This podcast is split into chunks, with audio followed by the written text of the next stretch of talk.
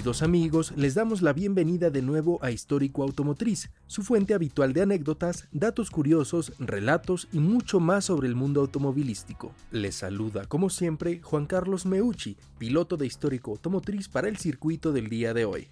Hemos hablado en programas pasados como el de Lancia de la importancia que el grupo B de rally de los años 80 tuvo para la industria automotriz, especialmente para los fanáticos, pues gracias a este segmento de las competencias de rally nacieron coches icónicos que han sido objeto de deseo para abuelos, padres, hijos y nietos por igual. Y de la misma forma, gracias a la competencia entre las grandes automotrices de esta clase, se popularizaron innovaciones para los autos de calles de la época, que incluso tienen presencia en productos actuales. Situémonos brevemente en los 80, y de hecho creo que partiendo de la ambientación de Miami Vice o American Psycho podemos tener un buen punto de partida, época de excesos, de música pop y de videojuegos, para mí una representación de siempre buscar más y siempre querer más. Esas ideas cuando bien enfocadas llevan a la innovación. Y precisamente lo anterior se ve reflejado en el mítico Grupo B, este segmento del Campeonato Mundial de Rally con pocas reglas y por ende mucho espacio para romperlas. Y así, gracias a ese impulso, a esa fiebre del grupo B, es que nace el modelo del que hablaremos el día de hoy, el Porsche 959. Porsche 959. Una vez más, muchas gracias Grupo B.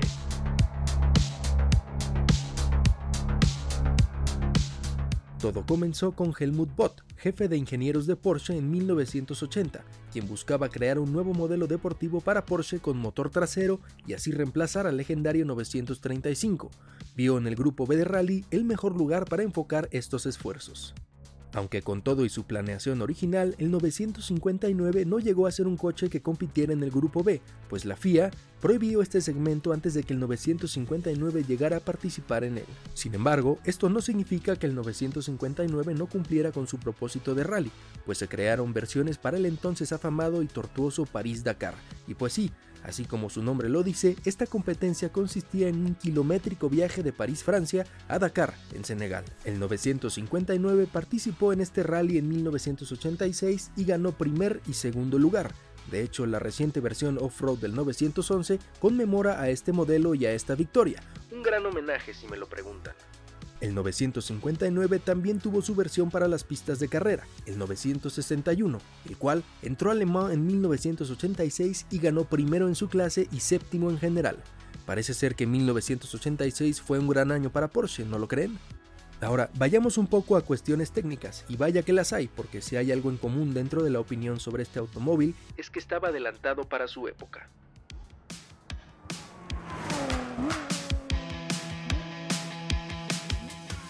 El Porsche 959 fue el primer auto deportivo moderno en utilizar tracción en las cuatro ruedas, con un embrague multidisco y tecnología de reparto de par, con un 40% adelante y un 60% atrás.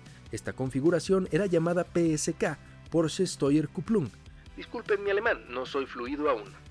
Esta innovación y adelanto tecnológico mecánico sentó la base para el primer Porsche 911 Carrera 4 y llevó a la firma alemana a incluir la tracción en las cuatro ruedas en todos los 911 Turbo desde la generación 993. Como era tradición para Porsche, salvo por los modelos con motor delantero, el propulsor era un boxer de 6 cilindros biturbo, que por primera vez era refrigerado por agua, lo cual se volvió un estándar para los 911 a partir del 996, y de hecho aquí deriva toda una batalla entre los fans del 911. Ah, sí, la mítica refrigeración por aire versus refrigeración por agua. Este motor Boxer tenía una cilindrada de 2.8 litros, curiosamente casi medio litro menos que el del motor del 911 contemporáneo, pero que por medio de dos turbos alineados paralelamente lograban producir casi 450 caballos de fuerza.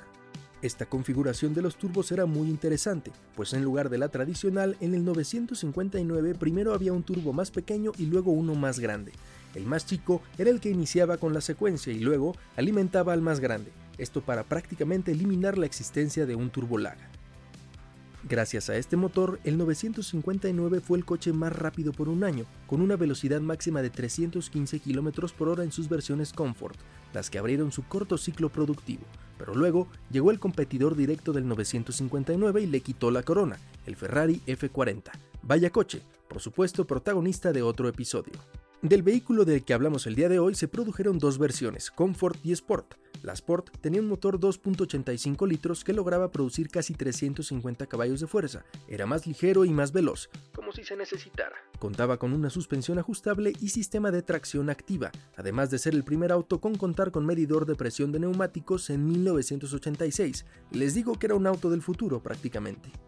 Otra cuestión innovadora eran los materiales con los que se había hecho el chasis del 959. Se utilizó Kevlar en el techo, en sus aletas y en la saga, poliuterano en los faldones y aluminio en el capó y las puertas. Gran parte del presupuesto se había invertido en el desarrollo de este tipo de materias primas. De hecho, este coche hizo perder a Porsche millones, pero seguramente estos se habrán compensado con la implementación de todas estas tecnologías en los futuros 911. Ciertamente el 959 fue una sabia inversión. De este vehículo solamente se produjeron alrededor de 300 unidades. He visto cifras desde 268, 290, 300, pero cerrémosla en la última por prototipos, versiones, etc.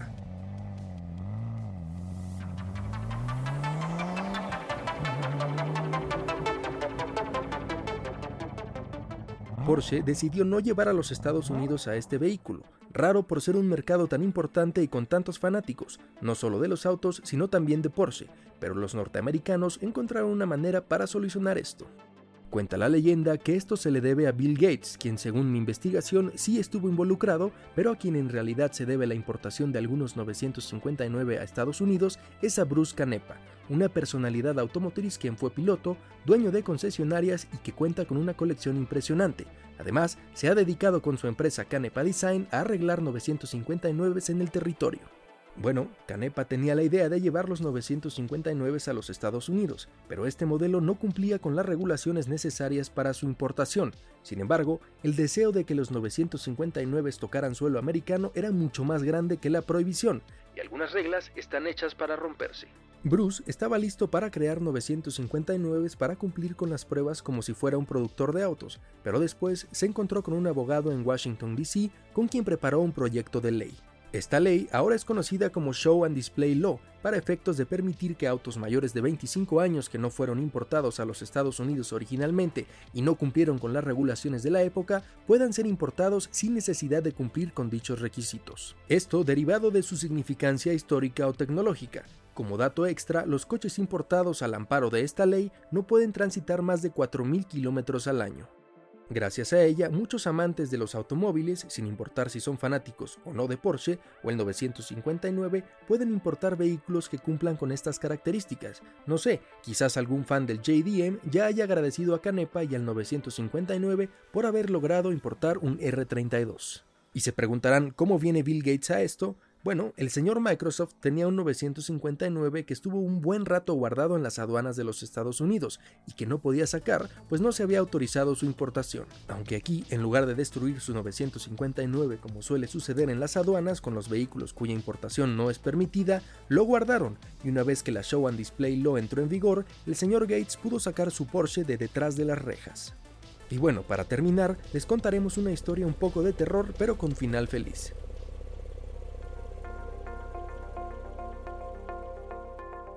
Recordemos que en esta época Porsche si bien producía los 911 como lo ha hecho siempre, se estaba enfocando en coches con motor delantero, como lo fueron el 924, el 944 y el 928.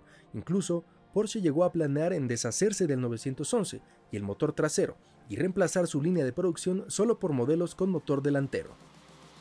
Gracias a lo que ustedes quieran, esto no sucedió.